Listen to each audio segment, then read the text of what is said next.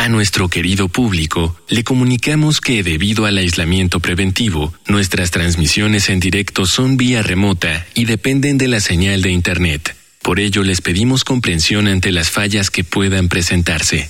Gracias por compartir estos momentos en casa con Radio UNAM y Vida Cotidiana. Radio UNAM y la Escuela Nacional de Trabajo Social presentan una serie interminable de causas y consecuencias. De cómo y por qué. De problemas y soluciones. Eso es la vida. Vida cotidiana. Sociedad en movimiento.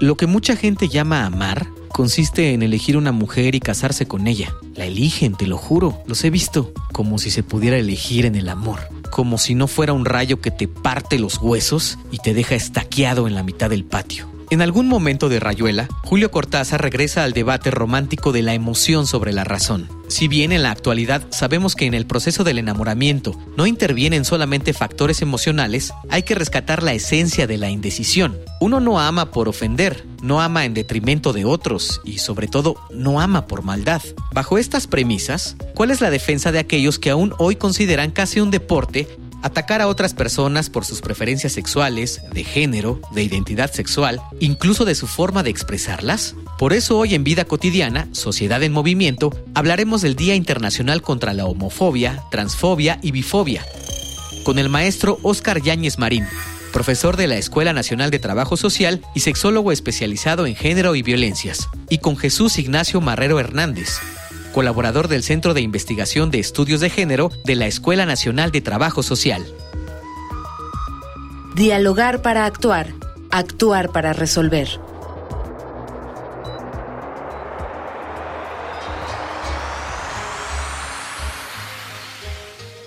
Viernes, viernes de vida cotidiana, sociedad del movimiento. Soy Ángeles Casillas, saludándoles con el gusto de siempre. Fíjense que el día lunes, 17 de mayo, conmemoramos el Día Internacional contra la homofobia, transfobia y bifobia. En esta emisión conoceremos un poquito acerca de estos términos, pero sobre todo vamos a reflexionar acerca de la importancia de tener un día para visibilizar estas problemáticas. Antes de presentar a los invitados, les invito a que anoten los diferentes medios de contacto. Facebook, Escuela Nacional de Trabajo Social, ENTS, UNAM. Twitter, arroba comunica, ENTS.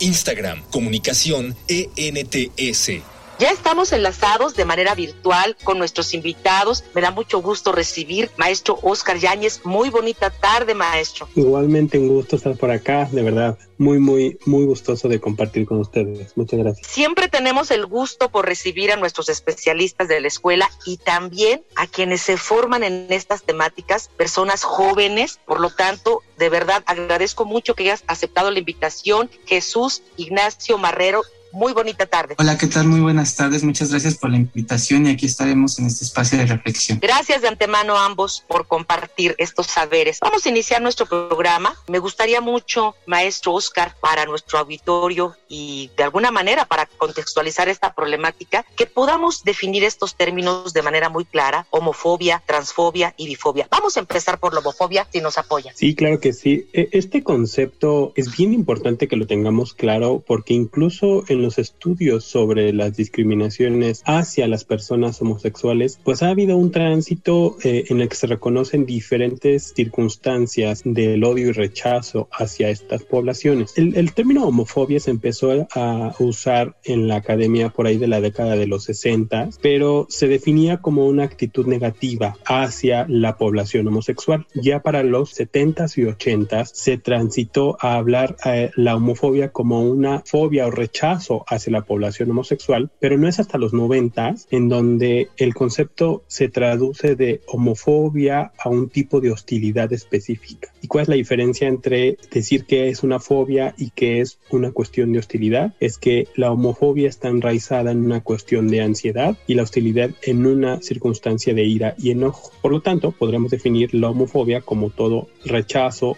odio, aversión o incluso eh, pues una forma de hostilidad contra las personas homosexuales. Y aquí habría que hacer un hincapié en que el término homofobia no siempre está, se lo apropian las mujeres lesbianas, por los cuales pues a veces ellas exigen que se mencione también el término lesbo, porque las condiciones de discriminación, odio y rechazo son iguales de los hombres homosexuales que de las mujeres lesbianas. Entonces podremos iniciar con este primer concepto, odio rechazo o aversión hacia todo lo que representa la homosexualidad o las cuestiones incluso pues incluso femeninas en los cuerpos de los hombres. Muy precisa tu acotación con relación al término, nos ilustras muy bien trascendiendo desde actitudes negativas, después rechazo, pero finalmente la presencia de una hostilidad, de una ira y de un enojo contra estas poblaciones. Con relación a la transfobia, compártenos. Pues aquí tendríamos que mirar que pues ya no es por una condición de rechazo, odio, aversión por la orientación sexual de una persona. Es decir, porque si esta persona se relaciona con alguien de su mismo, con su misma identidad de género o su identidad sexual, sino ahora lo que estamos refiriendo es un odio, rechazo, aversión hacia cualquier persona que rompa con lo esperado de acuerdo a su identidad. Es decir, pues es el odio, rechazo hacia las personas travestis, hacia las personas transgénero y hacia las personas transexuales. Y eso implica que rechacemos no solamente cuerpos, sino actitudes, gustos, prácticas, ciertos trabajos e incluso pues que llevemos a ciertas actitudes que ya son plenamente pues atentados contra su salud, contra su dignidad o contra su vida. Y aquí creo que no solamente es en el plano, digamos, de lo común, sino también en prácticas profesionales, prácticas ya de ciertas personas que atienden a estas poblaciones, porque entonces, pues estamos hablando, por ejemplo, de si en la homofobia se estableció un día para ello porque se quita el día interna se, se quita la, la homosexualidad de una enfermedad mental, estamos hablando de la década de los noventas, las identidades trans no dejan de ser una enfermedad mental o un trastorno psiquiátrico hasta apenas hace algunos años. Entonces estamos hablando que estas formas de rechazo no solamente están en lo cotidiano, en las prácticas comunes, en las familias, sino también en la medicina, también en otras disciplinas que rechazan las identidades o las expresiones como una enfermedad o bien como un delito. ¿Cómo se hace más complejo estas orientaciones que tú nos señalas? Quiere decir que entonces para las personas que consideran que se rompe con lo establecido o esperado, entre comillas, de su identidad, que supongo que es heterosexual o sea, hombre-mujer, solamente en esa relación. Cualquier otro tipo de relación implica este, este odio, este rechazo, como tú lo señalabas, ¿no? En la actitud, en la incorporación laboral, en las manifestaciones corporales, en todo. Y cuando hablamos de bifobia, ¿a qué estamos aludiendo, maestro? Aquí volveríamos justo a retomar que es este rechazo, este odio, aversión hacia una persona que tenga una orientación sexoafectiva bisexual. Hasta el día de hoy podríamos reconocer eh, digamos, académica y públicamente que hay tres orientaciones sexuales o sexoafectivas, mm, digamos, reconocidas, pero no forzosamente aceptadas, que es la heterosexualidad, la homosexualidad y la bisexualidad. Y tendrá que decirles que, bueno, estas son apenas tres, pero sabemos que hay muchas más. Sin embargo, dentro de estas tres orientaciones, la que se considera normal, esperada o adecuada es la heterosexual. Entonces, cuando una persona presenta gustos o atracción o bien relaciones erótico afectivas contra, con personas mujeres y con personas hombres, entonces pues es una persona bisexual. Y cuando yo identifico eso y veo que no corresponde con lo que se espera social y culturalmente, emprendo acciones de discriminación de sus derechos humanos y como decía, pues incluso de negación de la existencia de las personas. El término homofobia es relativamente nuevo porque en realidad pues es un término en el que visibiliza la discriminación que viven unas personas a las que siempre se les ha dicho que no existen, que son personas homosexuales confundidas y que no se han definido, o bien que la, bisexualidad no existe porque es una, un momento en la vida de alguien y se le va a quitar. Entonces, la bifobia estaría haciendo alusión a lo mismo que la homofobia, al odio y rechazo, pero por una cuestión de orientación sexual que no sea la heterosexual. Muchísimas gracias por acotar estos términos. Lamentablemente, todos ellos este, desembocan en, en, prácticas de violencia, de discriminación y por supuesto de una violación constante de los derechos humanos de las personas. Hay una información muy importante que nos presenta y nos prepara producción. Les invito a que escuchemos una infografía social. Infografía social. El 17 de mayo del 2004, 14 años después de que se dejara de considerar a la homosexualidad una enfermedad, la Organización de las Naciones Unidas, ONU, proclamó el Día Internacional contra la Homofobia, Transfobia y la Biofobia. Hasta 1990, la homosexualidad formaba parte de la Clasificación Internacional de Enfermedades Mentales por la Asamblea General de la Organización Mundial de la Salud. De acuerdo con el Consejo Nacional para Prevenir la Discriminación, la homofobia se refiere a todas las formas de discriminación que se expresan en rechazo, ridiculización y otras formas de violencia, que causan daño o perjuicio a las personas en la esfera de su dignidad por cuestiones de sus prácticas, orientaciones o identidades sexogenéricas.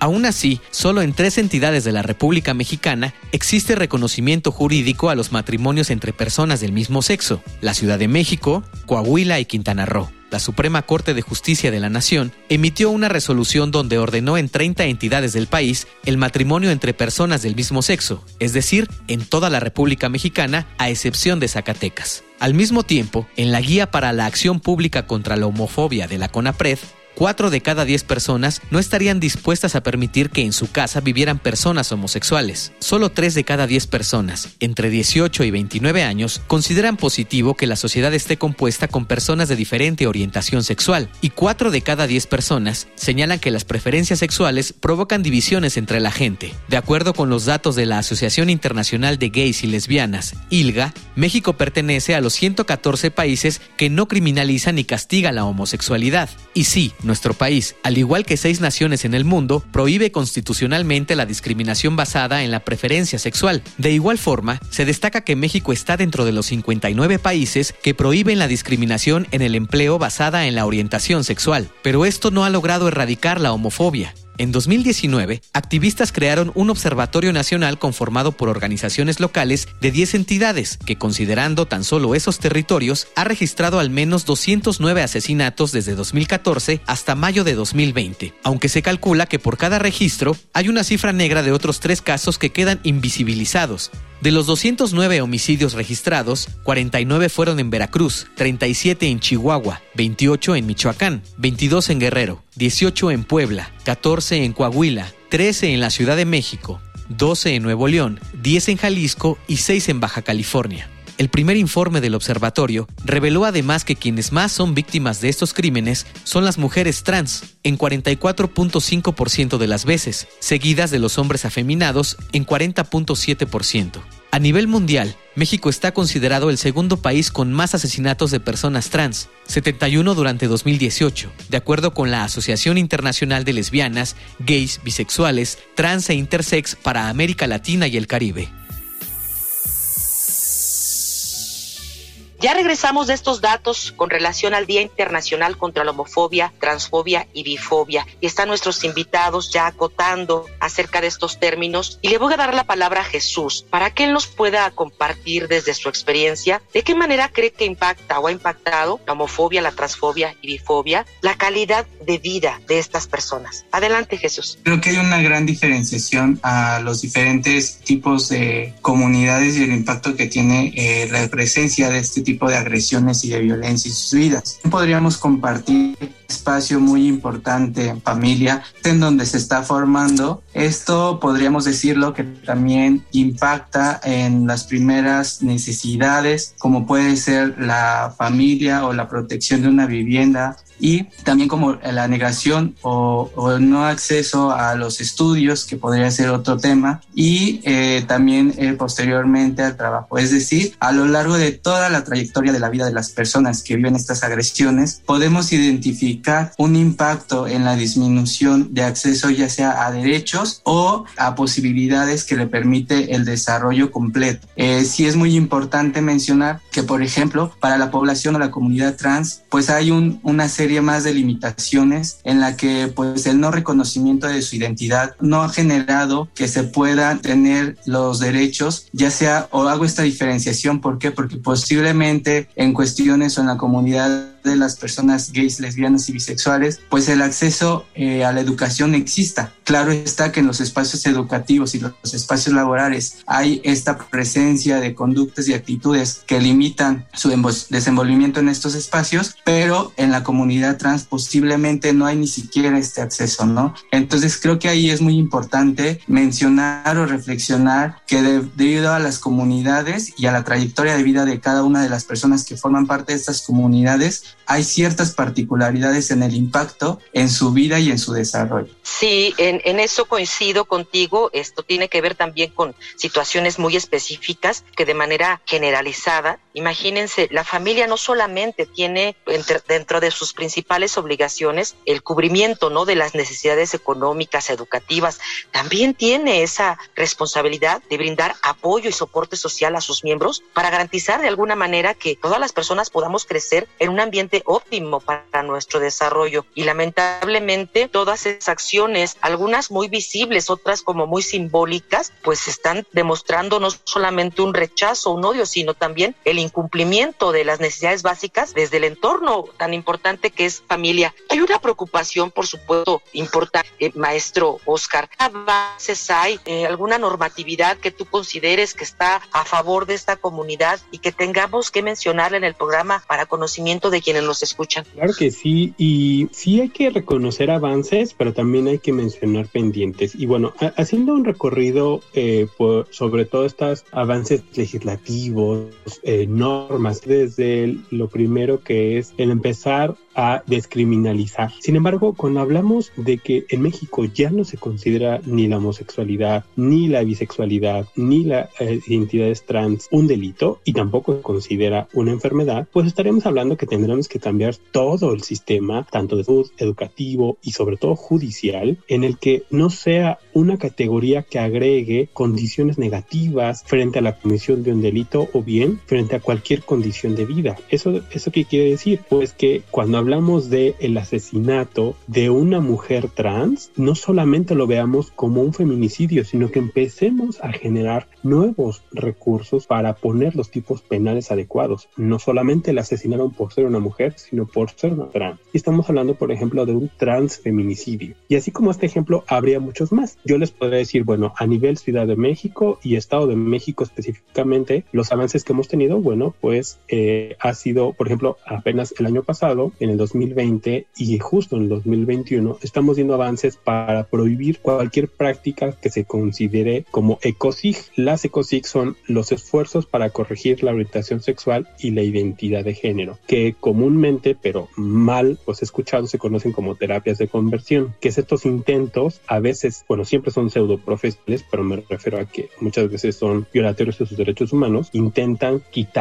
corregir o curar de algo que sabemos que ni es una enfermedad ni es algo que se pueda revertir. ¿Por qué? Porque no es una condición que tengas esta situación. Habría otros reconocimientos de los derechos como por ejemplo la posibilidad de contraer matrimonio y de poder adoptar. Esto aún no es una realidad en todo el país para las personas homosexuales y por supuesto estamos hablando que esto implica el reconocimiento no solamente de, de un contrato matrimonial, sino las modificaciones a la ley, por ejemplo, del Seguro Social o a la ley del ISTE, que implica la posibilidad de asegurar a mi cónyuge pues en las condiciones independientes a mi orientación sexual. Y pues también estaremos hablando que no en todos los estados de la República, cuando se permitió el matrimonio entre dos personas del mismo sexo, se permitió la adopción. Y en otras cosas, y para ser como muy breve en esto, en algunos estados de la República ya se permite que el cambio de identidad de personas trans solamente sea un trámite que se haga frente al registro público y pues ahí lo que se hace en registro civil es cambiar pues el nombre de todos los documentos de la persona. Sin embargo, esto no existe para las personas menores de 18 años. Es decir, una persona menor de 18 años que sea trans aún no puede hacer proceso frente al registro civil, sino tiene que ampararse, generar una serie de procesos jurídicos que le permitan, si es que así lo determina un juez y tras varias evaluaciones psiquiátricas, que le permitan realmente poder hacer este cambio. Sin embargo, esto no existe salvo algunos intentos en el estado de Jalisco, pero de ahí en fuera en el país no existe. Entonces, yo nombraría algunos avances, la cuestión del matrimonio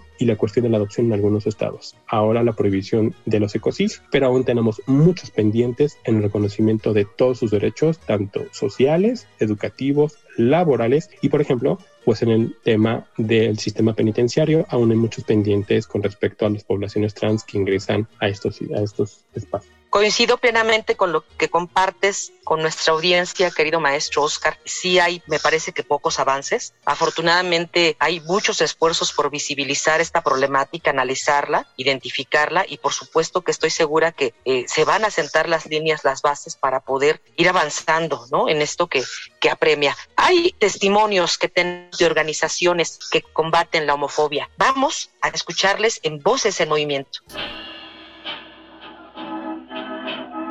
Voces. Voces en movimiento. Hola, mi nombre es Isolda Ataide y soy copresidenta de la Asociación Internacional de Familias por la Diversidad Sexual, o bien también nos conocen como FDS.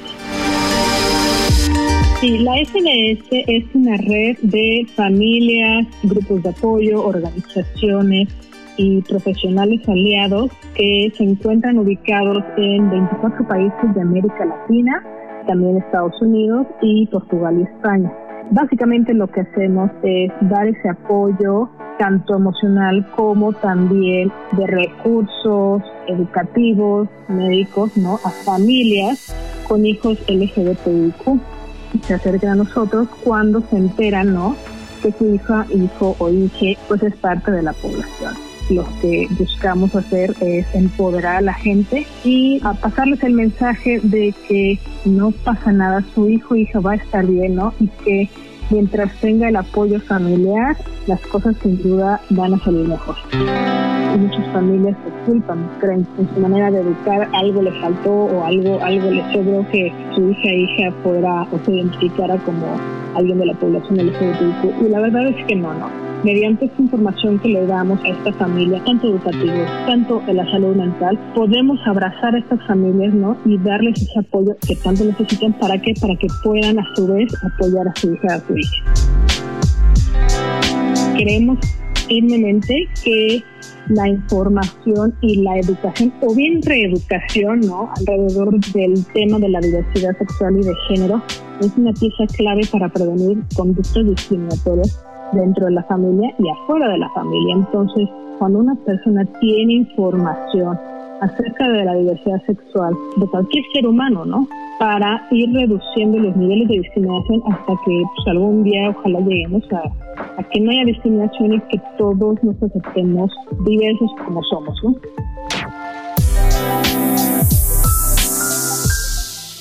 Allí están los testimonios de estas organizaciones que combaten esta, estas prácticas de discriminación, pero también que tienen pues muchas aristas en cuanto a intervenciones que apuntan a esto de ir normando, ir haciendo propuestas legislativas. Con relación a lo que hacen las personas, Jesús, eh, en esta participación ciudadana, ¿qué acciones realizan para prevenir, para erradicar, para hacer frente a estos atropellos a los derechos humanos que la transfobia y la bifobia? Uno es hacia la comunidad en general y otro hacia la misma comunidad. Creo que es muy importante que las personas que hemos pasado, vivido situaciones de violencia y que estamos trabajando con estas acciones para combatirla y también para prevenirla, se enfocan las acciones en este sentido en prevenir hacia los espacios de la familia, los espacios educativos o los espacios laborales, eh, puntualizar esas situaciones, conocer cuáles son las problemáticas a las que se pueden llegar a enfrentar y cuáles son esos eh, cambios o modificaciones que dentro de estos espacios son importantes y necesarios para que no se continúe con estas violencias y también un poco hacia la comunidad en el sentido de las poblaciones trans y las poblaciones eh, gays y de lesbianas, pues nos organizamos también para hacer esta reflexión, para hacer este acompañamiento respecto de todo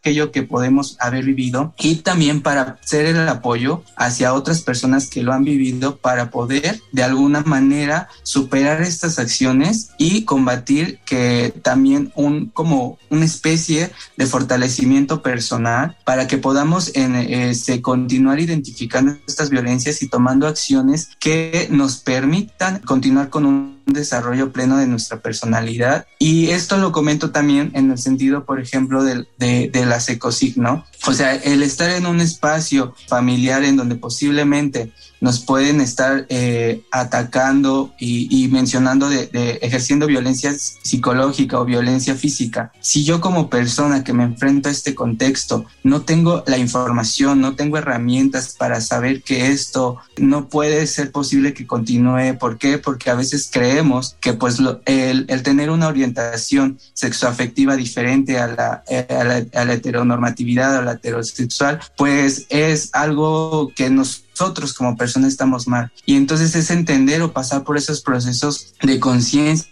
en donde decimos, no, o sea, yo no estoy mal, es el contexto externo las personas que, que, me atacan por no cumplir con esta status quo y entonces de ahí fortalecerme en conocer mis derechos, en conocer a instituciones auxiliar, en conocer otras personas para saber que yo o que mi, mi, mi decisión como orientación o identidad pues no está mal, ¿no? Maestro Oscar, ¿qué sí podemos hacer desde casa? Sabemos que hay grandes esfuerzos de sociedad civil organizada, desde la academia, pocos hay, digamos, de manera gubernamental bueno, de entrada yo eh, les diría, no, no son temas que estén alejados o que escapen por una condición social, económica o por una condición de salud. Es decir, la condición de vida de las personas homosexuales, bisexuales, trans, de las mujeres lesbianas, las personas intersexuales, y decir, de toda la diversidad sexogenérica, es parte propiamente de todas nuestras diversidades. De videos, de infografías,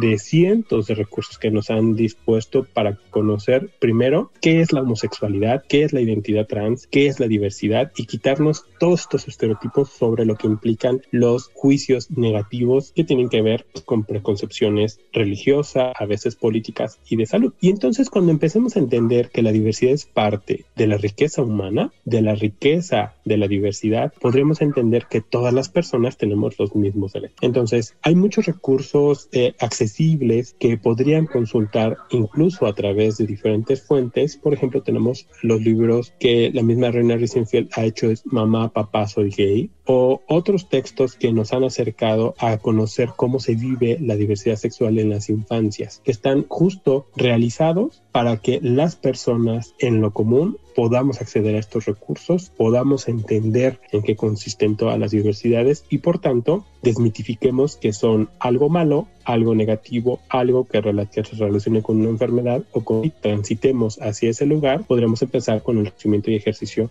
de todos sus derechos. Entonces, cuestiones muy sencillas como a veces platicar, escuchar y simplemente reconocer las diversidades. Excelente cierre, maestro Oscar. Con eso nos quedamos, con esta, con esta reflexión, con este mensaje que compartes con nuestra audiencia. Me resta más que agradecerles al nombre de la escuela partido con nosotros, maestro Oscar, Jesús Ignacio, también muchas gracias por estar en nuestro programa, por compartir. Por supuesto, yo tengo que agradecer a quienes hacen posible en producción este programa, en producción Miguel Alvarado, en la información Carolina Cortés, Georgina Monroy, la coordinación de Jimena Camacho, pero por supuesto, aún más a las personas que nos siguen. Yo soy Ángeles Casillas. Tengan una excelente tarde.